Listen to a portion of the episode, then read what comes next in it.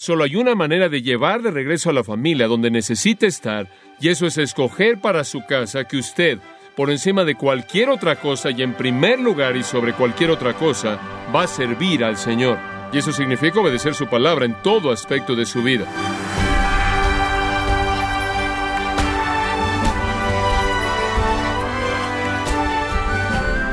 Bienvenido a esta edición de Gracia a vosotros con el pastor John MacArthur podemos contratar a alguien que enseñe a un niño piano, matemáticas o ciencia, pero hay una parte del entrenamiento de su hijo que no lo puede asignar a otros, ni aun a los abuelos.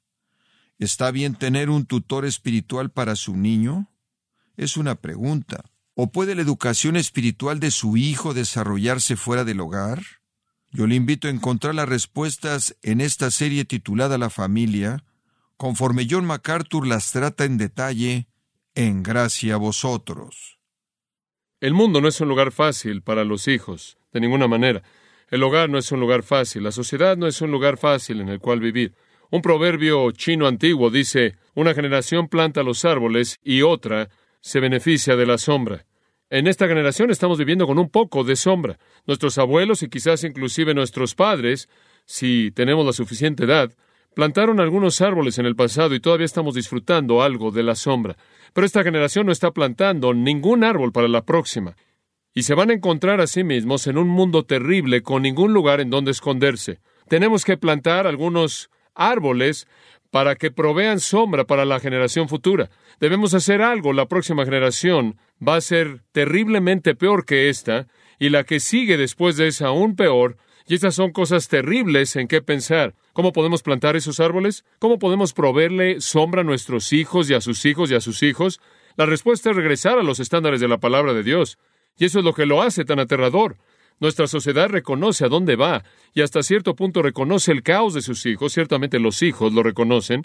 Reconocen que tiene que haber alguna provisión de esperanza y seguridad pero al mismo tiempo se rebelan de manera abierta contra la Biblia, sus demandas morales en su estilo de vida. No están dispuestos a someterse a los estándares que establece para su propia conducta. Y entonces hacen a un lado, desechan la única esperanza para los hijos. Por cierto, las escrituras son muy claras acerca de lo que la Biblia tiene que decir, revelando la voluntad de Dios con respecto a la familia. Y simplemente recordándoles, remontándonos al Pentateuco, por ejemplo, en Deuteronomio capítulo 6, versículos 6 y 7, leemos, y estas palabras que yo te mando este día estarán en tu corazón y las enseñarás a tus hijos. Nuestra parte es muy simple. Enseña la palabra de Dios a tus hijos. Enséñales las escrituras. Esa es nuestra parte. Deuteronomio 6, 6 y 7. La parte de Dios es presentada un poco antes en Deuteronomio 5, 29. Oh, que tuvieran un corazón, que me oyesen y guardaran todos mis mandamientos siempre para que les fuera bien y a sus hijos para siempre. Yo no puedo darles ese tipo de corazón. Usted no puede darles ese tipo de corazón, pero Dios puede, y Dios anhela hacer eso. Dios tiene que darles un corazón para sus mandamientos, un corazón para su palabra. Dios tiene que llamarlos a sí mismo y debemos enseñarles. Esa enseñanza de la palabra de Dios es parte del proceso mediante el cual ellos son llamados a Dios. Y una vez llamados, esa enseñanza se vuelve el patrón en el cual ellos viven. Dios entonces está llamando a las familias a enseñar su palabra, a presentar su palabra a sus hijos. Los padres realmente se ven forzados a hacer eso. Esa es la única alternativa que tienen si desean criar a sus hijos para que amen al Señor y conozcan la bendición que viene a aquellos que obedecen. Pase al libro de Proverbios conmigo, porque el libro de Proverbios es el corazón de la enseñanza de los padres a sus hijos. Cuando usted entra a Proverbios, usted está entrando al libro que básicamente les enseñaba a los padres a enseñar a sus hijos, algo que usted debe enseñar a los suyos. Capítulo 1, versículo 8. Oye, hijo mío, la instrucción de tu padre, y no dejes la enseñanza de tu madre, porque serán adorno de gracia a tu cabeza y adorno a tu cuello. ¿Sabe lo que eso significa? Lo harán una persona hermosa, lo harán una persona llena de gracia, te van a bendecir. Escucha lo que tu padre y madre te enseñan. Capítulo 2, versículo 1. Hijo mío, si recibieres mis palabras y guardares mis mandamientos dentro de ti, si inclinares tu oído a la sabiduría e inclinares tu corazón al entendimiento. Un padre está diciendo, escucha lo que te estoy diciendo, conforme él transmite la verdad divina. Capítulo 3, versículo 1. Hijo mío, no te olvides de mi ley, sino que tu corazón guarde mis mandamientos, porque largura de días y años de vida y paz te aumentarán. No dejes que la misericordia y la verdad te dejan. Átalas a tu cuello, escríbelas en la tabla de tu corazón. En otras palabras, escucha lo que te digo y enrédalo a tu cuerpo y vívelo en toda área de tu vida. Capítulo 4 sigue con la misma idea, versículo 1. Oí, dijo, la instrucción de un padre, y prestad atención para que adquieran entendimiento, porque os doy sana enseñanza. No abandonen mi instrucción. Cuando yo era un hijo a mi padre, delicado y único delante de mi madre, él me enseñaba y me decía, que tu corazón se aferre a mis palabras, guarda mis mandamientos y vivirás. Ahora ese es un Padre fiel, capítulo 4 de nuevo, ahí en el versículo 10. Oye, hijo mío, y recibe mis dichos, y tus años de vida serán muchos. Capítulo 5, versículo 1, hijo mío, Pon atención a mi sabiduría, inclina tu oído a mi entendimiento. Capítulo 7 de Proverbios, versículo 1. Hijo mío, guarda mis palabras y atesora mis mandamientos dentro de ti. Guarda mis mandamientos y vivirás y mi enseñanza como la niña de tus ojos. Lígalos a tus dedos y escríbelos en la tabla de tu corazón. Di a la sabiduría eres mi hermana. Capítulo 8, versículo 32, simplemente sigue. Ahora, hijos, oídme, porque bienaventurados son los que guardan mis caminos. Y después un par más, capítulo 13, el hijo sabio acepta la disciplina de su padre. Capítulo 13, versículo 1. Un hijo sabio acepta la disciplina de su padre. Capítulo 15, versículo 5. Un necio rechaza la disciplina de su padre. Ahora, hay algunas muestras de cómo debemos instruir a nuestros hijos, cómo nuestros hijos deben responder. Vaya a Proverbios 30 y usted verá lo opuesto. Aquí está lo opuesto. Cuando un hijo no responde, no obedece, no es disciplinado de manera apropiada, Versículo 11. Hay un tipo de persona, un hombre, una mujer, un tipo de persona que maldice a su padre y no bendice a su madre.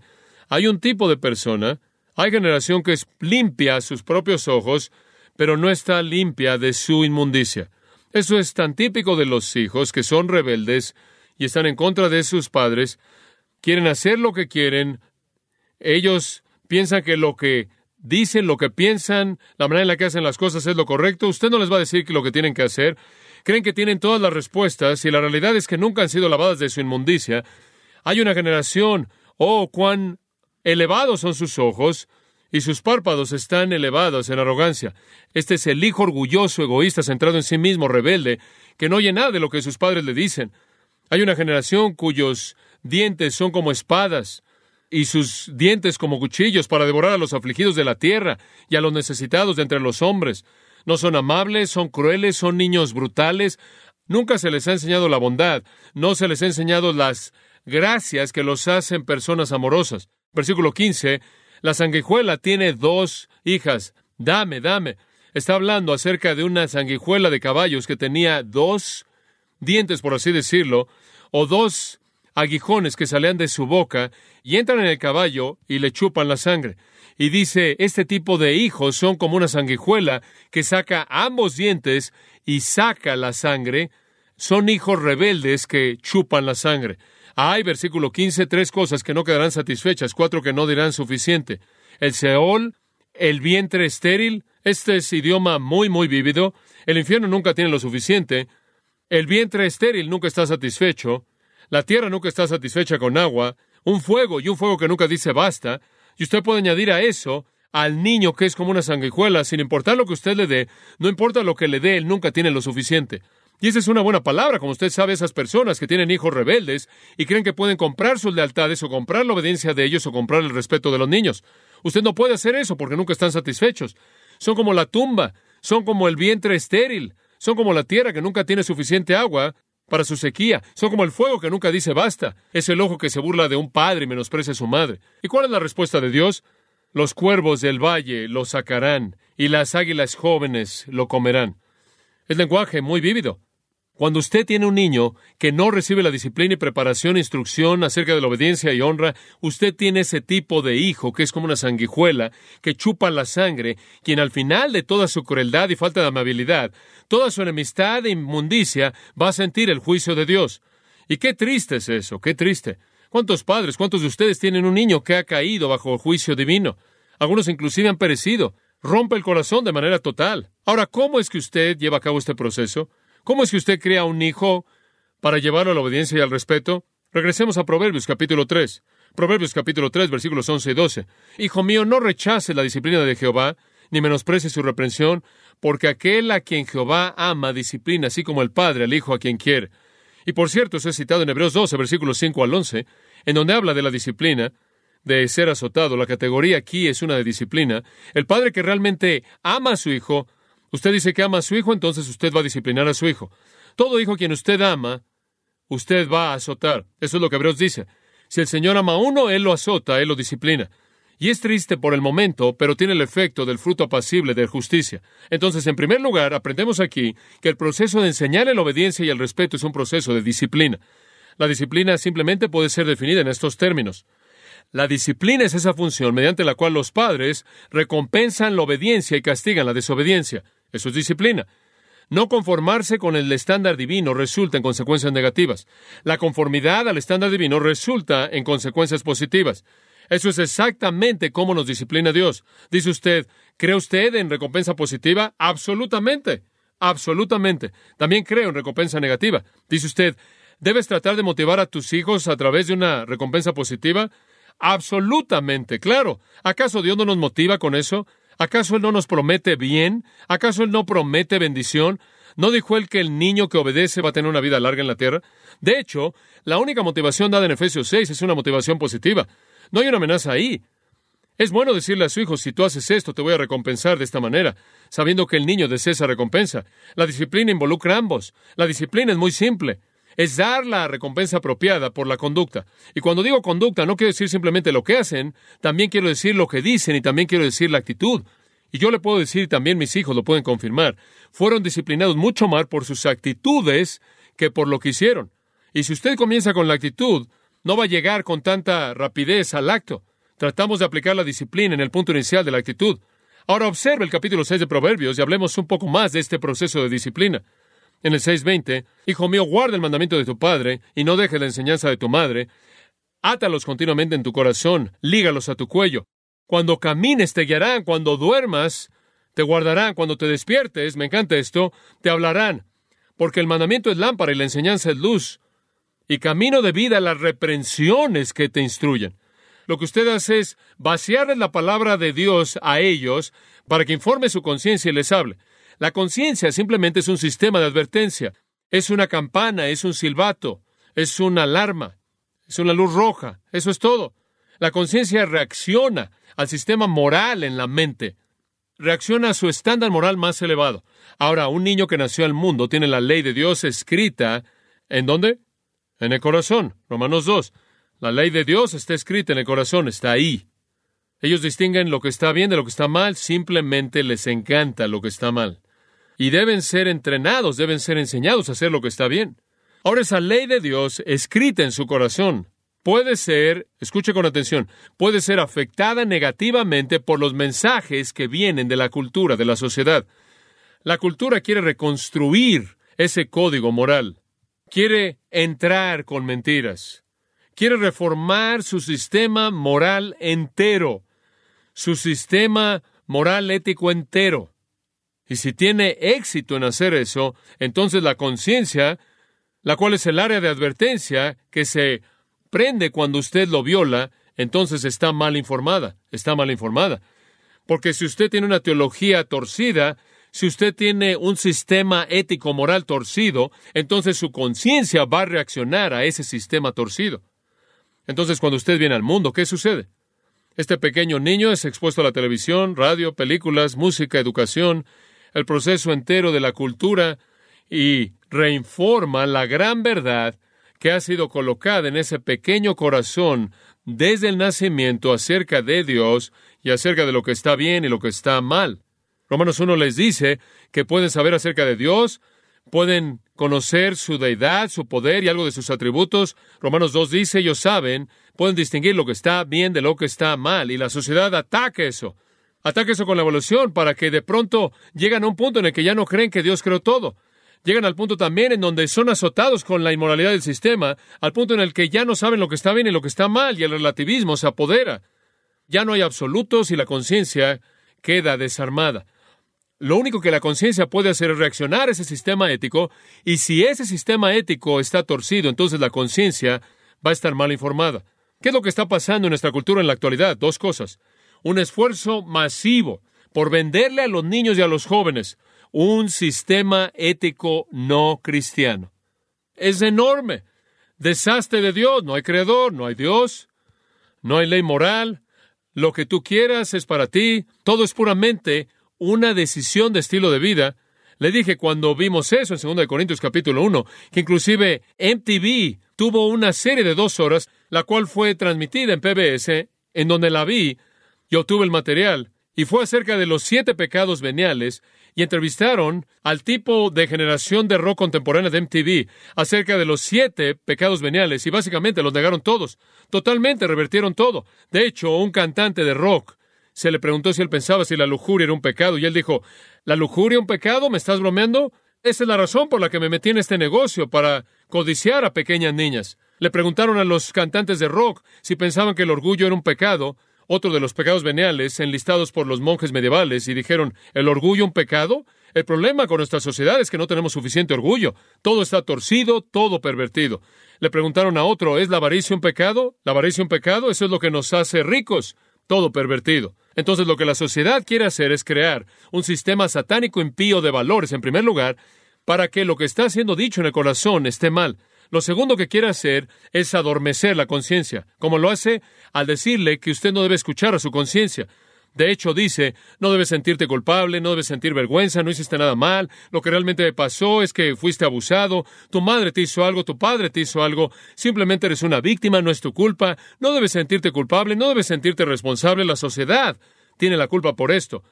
Y lo que hace es que le quita a la persona la necesidad de escuchar a la voz de la conciencia. Entonces usted asesina, por así decirlo, la función de la conciencia y reescribe el guion de los valores morales y tiene un potencial para desastre. Y ese es el tipo de jóvenes que tenemos en nuestra generación. Ahora usted tiene que regresar al principio aquí en Proverbios 6 y tiene que enseñarles los mandatos de la palabra de Dios, tiene que ligarlos continuamente a sus pequeños corazones, amarrarlos a su cuello, eso simplemente significa pegarlos a ellos para que no se puedan separar de ellos, para que cuando andan caminando están funcionando en sus pequeñas mentes, cuando están durmiendo esas verdades, inclusive en sus sueños están guardándolos, por así decirlo, porque están tan grabadas en la profundidad de sus corazones que tan pronto como despiertan, ese es su primer pensamiento consciente. Ese pequeño niño debe entrar a la cocina y el primer pensamiento consciente de la mañana es lo que la mamá dice, responden de manera inmediata. Lo que papá dice, responden de manera inmediata porque ese es parte de la tela de su vida. Ahora capítulo 10, eso entonces se convierte en la lámpara y la luz para su vida. En el capítulo 10 de Proverbios, en el versículo 13, avanzamos un poco en este proceso, dice en el versículo 13, capítulo 10, y la vara es para la espalda del que no tiene entendimiento. Ahora esto es muy simple. ¿Cómo es que usted hace que este pequeño niño, esta pequeña niña obedezca? El meollo del asunto le pega con algo. Aquí es llamado una vara. Dice usted, ¿está seguro de que eso es lo que significa? Bueno, ¿cuál es el punto? En simplemente decir, bueno, mira, aquí hay una vara, ¿serás tan amable en obedecer? Si la vara nunca ha sido aplicada, no creo que ellos entiendan la situación. Básicamente usted es llamado a usar castigo corporal. Eso es lo que dice. Una vara es para las espaldas del que carece. Y no es interesante que el Señor inclusive le dice dónde pegarles, no en la parte de adelante, no en la parte de arriba, en la parte de atrás, en donde han sido diseñados para recibir esto. Y sabe una cosa, realmente creo que allá atrás hay más de lo que es necesario y creo que algunos de ustedes lo afirmarían. Y parte de eso actúa como colchón para el proceso de disciplina, Dios lo sabe. Proverbios 13:24 profundice un poco más en esto. Proverbios 13:24 dice, el que evita la vara a su hijo aborrece. El que evita la vara, ¿qué? A su hijo aborrece. No sé cómo se podría decir de una manera más fuerte. Si usted ama a su hijo, le va a pegar en la parte de atrás con una vara. Y si usted no lo hace, usted odia a su hijo. ¿Por qué? Porque usted está contento con dejar que ese niño cultive patrones de vida pecaminosos. ¿Es eso lo que usted quiere para su hijo? El que lo ama lo disciplina diligentemente. Manténgase atrás de él, manténgase atrás de él. Oh, dice usted, pero no puede estar nada más pegándole a sus hijos. Eh, ¿Está seguro de que Dios quiere que hagamos eso, que les peguemos? Estoy seguro, eso es lo que dice. Profundicemos un poco más, capítulo 19, versículo 18. Disciplina a tu hijo entre tanto que hay esperanza. ¿Qué dice eso? Puedes esperarte demasiado tiempo. Puedes ser demasiado inconstante Disciplina a tu hijo mientras que hay esperanza y no desees su muerte. Literalmente, no debes desear que él muera. Si usted no disciplina a su hijo, realmente, potencialmente está preparando su muerte, su sentencia de muerte, porque la conducta antisocial indisciplinada puede llevar rápidamente a la muerte. Vemos eso en nuestra sociedad, ¿no es cierto? La muerte a través de la embriaguez, muerte a través de drogas, muerte a través de conducta criminal, muerte a través de enfermedad venérea, por todos lados. Niños muriendo, jóvenes muriendo, adolescentes muriendo. Alguien no conoció la verdad de Dios, alguien no los disciplinó lo suficiente mientras que todavía había esperanza y quiso que murieran, porque eso es lo que viene a través de personas irresponsables, pecaminosas, impías, que nunca aprenden el dominio propio, a controlarse a sí mismas. El capítulo 22 nos lleva a mayor profundidad. Capítulo 22, versículo 15, y en cierta manera resume lo que hemos estado diciendo. La necedad está ligada en el corazón del muchacho, pero la vara de la corrección lo alejará de él. Yo creo que esto es simplemente maravilloso. Ahora, si fuéramos a tomar a 15 psicólogos seculares de la universidad que usted quisiera escoger y simplemente los trajéramos aquí y les dijéramos ahora, queremos crear a un ciudadano responsable, moral, de calidad, que va a hacer una contribución positiva al mundo, quizás cambiar la calidad de vida en alguna manera, que va a ser una persona noble, con moral, con valores morales muy elevados, ¿qué es lo que usted sugiere que hagamos? Creo que probablemente hablarían durante meses con todos sus detalles psicológicos y hablarían de todas las cosas que los psicólogos hablan. Y saben una cosa, los padres pueden llegar a paralizarse por esto también. Digo, inclusive los padres cristianos pueden llegar a paralizarse por todas las cosas que supuestamente deben hacer para que esto funcione. ¿Puedo sugerirles algo? Esto realmente no es tan difícil. Lo que dice aquí es bastante directo. Usted tiene un hijo depravado y necio. Si usted no quiere que sea tan necio, disciplínelo. Eso es todo. Ahora, si usted se pusiera de pie en medio de una gran conferencia de psicólogos acerca de la conducta de los niños y dijera eso, lo expulsarían de la puerta y después lo demandarían por abuso. Por eso es lo que la Biblia dice. La necesidad está ligada en el corazón del muchacho, es parte de su naturaleza depravada, y la manera de deshacerse de eso, ¿no es maravilloso que Dios lo ha hecho tan simple? Simplemente aplica dolor en ellos, y ellos finalmente van a decir, no creo que voy a hacer eso, porque cuando lo hago me duele. Me tomó mucho tiempo entender ese mensaje conforme crecía. Pero finalmente entendí el mensaje que el dolor no era particularmente algo que disfrutaba. Mi madre me dice que ella se sentía culpable porque me disciplinaba con tanta frecuencia y tan duro. Escuche, solo le puedo agradecer a mi madre por lo que hizo. Si no lo hubiera hecho, quién sabe qué tipo de persona criminal podría haber llegado a ser. Dice usted, pero oh, podrías lastimar a tu hijo. De alguna manera puedes herirlo, podrías dejar algunas cicatrices emocionales en tu hijo. Mire, la Biblia dice que usted tiene un hijo necio, está en la profundidad de su corazón. ¿No es maravilloso que usted no tiene que hacer algún tipo de preparación psicológica con el niño durante 14 años para sacarlo? Lo único que tiene que hacer es disciplinarlo. Digo, ni siquiera tiene que ir a la universidad para hacer eso. Dice usted, oh, pero podría lastimarlo. Podría, bueno, ve el capítulo 23. Esto es para todos ustedes los que tienen un poco de temor. Versículo 13.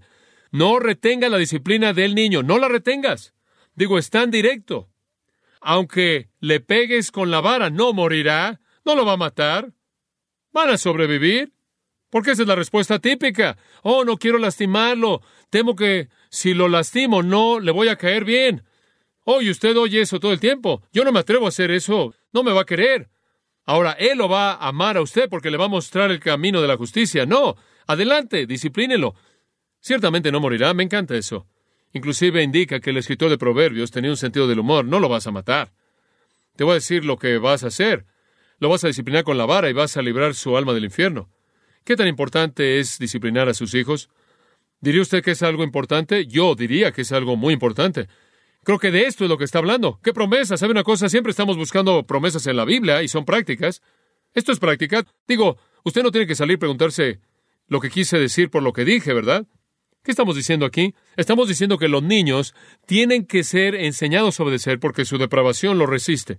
Muy bien, vaya al capítulo 29 y vamos a ver nuestra última mirada de esto. El versículo 15 le permite darle un pequeño discurso mientras que los está disciplinando. Dice, la vara y la reprensión dan sabiduría. Y francamente mis propios hijos preferirían que los disciplinara que les diera el discurso. Eso es algo difícil cuando tu papá es el predicador y tienes que escuchar un sermón largo. Simplemente pégame y ya déjame salir. Pero usted tiene la libertad de dar ese discurso. La vara y la reprensión. Usted debe hacer que tenga sentido esto, explicarle lo que está pasando, darle sabiduría. Pero escuche, un niño que hace lo que quiere avergüenza a su madre. Usted no puede dejar que su hijo haga lo que quiere. Versículo 17, corrige a tu hijo y te dará descanso y traerá deleite a tu alma. ¿Qué tan claro es eso? Disciplina, corrección, la vara. La clave es que los niños deben ser instruidos para que obedezcan al sufrir consecuencias dolorosas cuando no obedecen. Deben ser instruidos para que honren y respeten a sus padres, para que sean castigados no solo por la desobediencia, sino por la falta de respeto, por la deshonra consecuencias por la desobediencia. Ahora, la razón por la que hacemos esto es porque tenemos que guiar a nuestros hijos. Tenemos que llevarlos al lugar de la justicia. ¿Cómo hacemos eso? Bueno, hablaremos de eso un poco más la próxima vez. Hablaremos lo que significa en el Señor, en el espíritu de agradar a Cristo. Y también voy a hablar acerca de cómo evangelizar a sus hijos. Cuando usted quiere evangelizar a sus pequeños, ¿cómo lo hace? Dice, Dios te ama y tiene un plan maravilloso para tu vida. O les predicas un sermón acerca del infierno. ¿Los asustas con las realidades del infierno o los atraes con la bendición del cielo?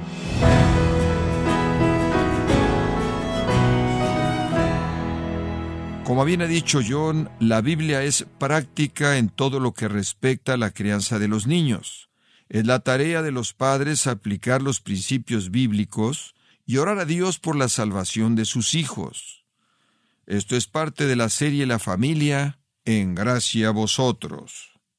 Estimado oyente, tenemos disponible el libro Creo en Jesús, llevando a tus niños a Cristo. Escrito por John MacArthur, este libro presenta el Evangelio de una forma sencilla y fácil de comprender, y puede adquirir su copia de Creo en Jesús, llevando a tus niños a Cristo en gracia.org o en su librería cristiana más cercana.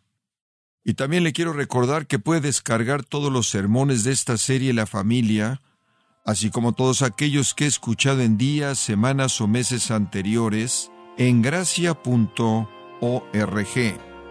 Si tiene alguna pregunta o desea conocer más de nuestro ministerio, como son todos los libros del pastor John MacArthur en español, o los sermones en CD, que también usted puede adquirir, escríbanos y por favor mencione la estación de radio por medio de la cual usted nos escucha en gracia a vosotros. Es importante conocer no solo el país y ciudad de donde usted nos escucha, sino también la radio. Para quienes contactan nuestro ministerio por primera vez, pueden solicitar una copia del mensaje de promoción sin costo alguno, un mensaje por oyente únicamente. Si usted vive en los Estados Unidos o Puerto Rico, escríbanos a Gracia Vosotros, P.O. Box 4000, Panorama City, California 91412. O puede escribirnos a través del siguiente correo electrónico radio arroba gracia.org. Y queremos agradecerle desde el fondo de nuestro corazón su tiempo y sintonía, y en nombre de John MacArthur y del personal de este organismo, invitarle para que nos acompañe en la próxima edición y así juntos continuar desatando la verdad de Dios un versículo a la vez, en gracia a vosotros.